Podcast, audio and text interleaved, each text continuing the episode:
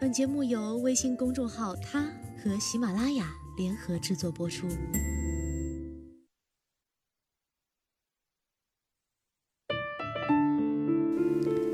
Hello，大家晚上好，欢迎收听今天的他，我是子轩。今天给大家带来的是来自 Kiki 拉雅的一篇《我最爱的那个姑娘要嫁人了》。如果有一天你得知你最爱的那个姑娘就要嫁人了，你会是一种怎样的心情？又是因为什么让你没能娶到她？第一种，喜欢你，我想让全世界都知道。高中的时候我就喜欢他了，我坐在他后面，总是假借各种名义和他搭讪，一会儿是借一本书，一会儿是借一支笔，他也挺好，总是不嫌我麻烦。我偶尔也会捉弄他一下子，比如上晚自习，他钢笔没水了找我借墨水，我把课间时分在教学楼后面那块杂草地里捉来的蛐蛐儿装进空墨水盒里递给他。他打开一看，吓得大叫起来，全班的眼光都投向了我俩。他憋红着脸，尴尬又羞涩的样子真是可爱极了。我以为他会因此而向老师提出换座位，可是他没有。从那以后，我依然有事儿没事儿找他借支笔，借本书，但是他却不那么温柔了，每次都甩我一个恨恨的眼神儿。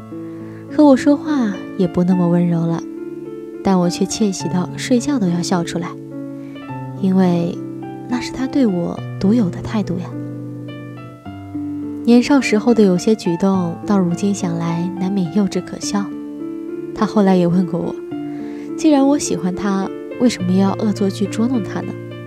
我想了想，大概是因为希望他能真正的注意到我吧。我长得不够帅。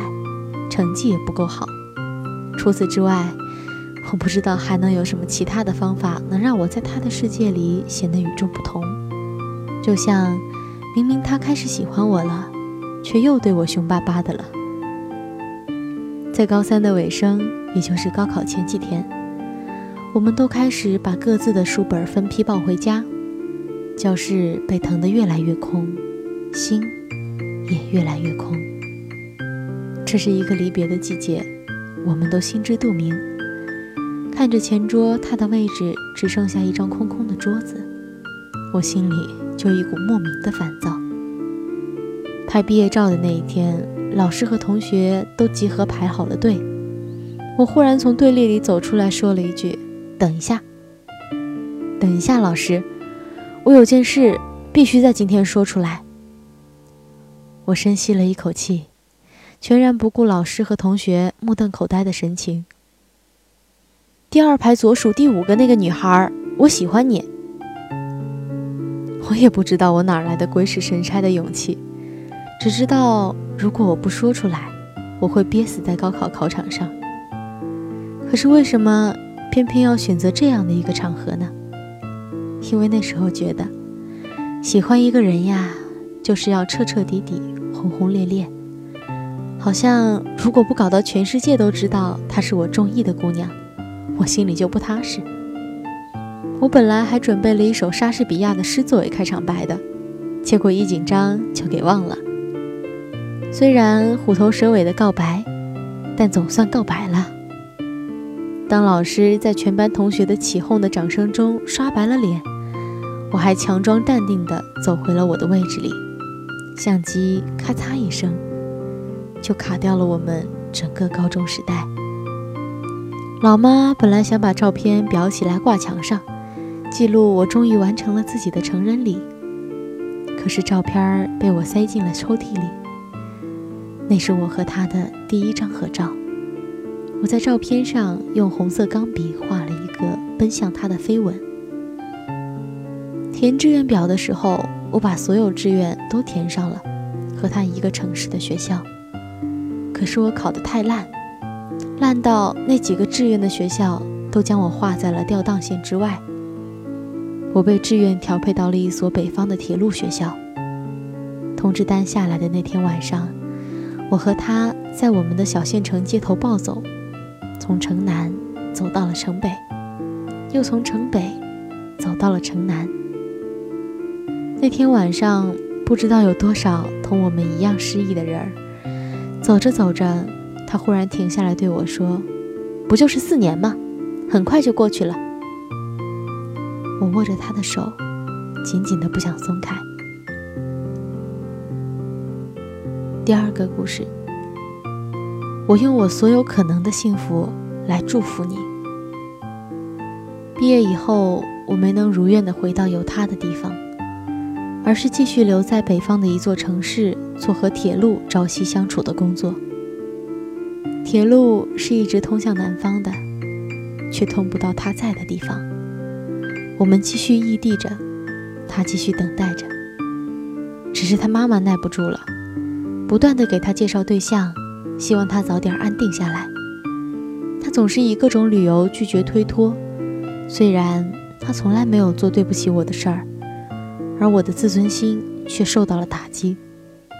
那段时间，我们俩开始经常吵架，吵完就冷战，冷战之后又继续吵，两个人都弄得心力交瘁。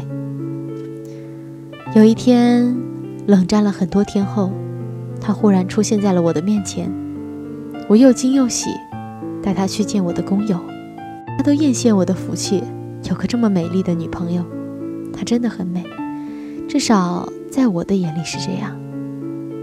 只是当他看见我住的那狭窄脏乱的职工宿舍，他美丽的眼睛就饱含了热泪。我知道他是心疼我。我告诉他一切都会过去的，我会申请调回去。事实上，我也一直在申请调离，却一直没有被批。送他走了以后，回到寝室，发现我枕头下面压了一叠钱，还有他留的字条。我走了，你照顾好自己。这些钱留着给自己多买点吃的补补。你都瘦了。不知道为什么，看见他留的字条让我感觉很难受，隐隐读出了一种离别的味道。我相信，两个相爱的人之间应该都是有感应的。我觉得他好像正离我越来越远，然后我们就真的分开了。他提出来的，是我让他失望了。分手以后，我就更加没了回去的理由。其实现在所在的城市也没有什么让我值得留恋的，只是待着也就待着了。感觉每一天都像是在过日子。我也试着交往过新的女朋友，但夜深人静，想起来的人却只有他。一个人值夜班的时候，就时常望着铁路发呆，想着这条铁路什么时候能够通到他那里呢？想着如果一直沿着铁路走，我是不是就能找到他呢？想着想着，一个大男人就开始对着铁路掉眼泪。期间，他也联系过我，问我为什么就没有想过挽回。我回答不上来，他挂了电话。我也不知道我在逃避什么，可能我们之间的问题不仅仅是距离，而是我越来越不敢爱他的心。他那么好，怎么爱我都觉得不合适，放在我手里感觉可惜了。他应该拥有一个更好的人，能给他想要的，给他安稳的幸福。说服自己的时候，总是那么多有理由，直到我知道他要结婚了，所有的理由顷刻间坍塌瓦解，一触即溃。他在电话那头问：“你会祝福我吗？”我说：“我用我所有可能的幸福来祝福你。”挂上电话，我在火车鸣笛的巨响中哭出了声来。我曾经无数次幻想着她披上婚纱的样子，我会站在阳光下迎接她的美丽。可是我们一起吃了那么多苦，到最后，穿着嫁衣站在她身边的那个人，却不是我。这种感觉好像又一次失去，而且这次的失去，则成了永失。第三个故事，时光周而复始，允许重新开始。后来左耳上映的时候，有一段话火了。对于一个男人来说，最无能为力的事儿，就是在最没有物质能力的年纪，碰见了最想照顾一生的姑娘。对一个女人来说，最遗憾的莫过于，在最好的年纪遇到了等不起的人。其实，女人还有更无奈的，在等不起的年龄遇到了无能为力的男人。而男人更悲催的是。在拥有物质的时候，却没有了单纯真心想和你过一辈子的好女人。如果当初我看到这段话，我肯定会因此来安慰自己，对，这就是我放开他的理由。可是时过境迁，当我也已结婚，有了自己的家庭之后，再读到，全然没了感觉。什么爱对了是爱情，爱错了是青春。过了青春这个年纪，才开始明白，真正的爱是经得起考验的。所谓的等不起、无能为力，都是大多数人经不起诱惑、耐不住寂寞的理由，以及不够爱或者不想继续爱了的借口。我当初失去了心爱的姑娘，哪是因为那些自我麻痹的伟大理由，而仅仅只是年少的懦弱和自尊心作祟。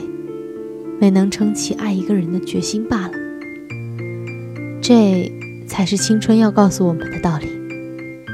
就像坐上了不可回头的列车，一路失去，一路得到，时光周而复始，回不去，却允许重新开始。再见了，我最爱的姑娘。好了，感谢你收听今天的他。愿你也能拥有生命中最爱的那个姑娘。再见吧。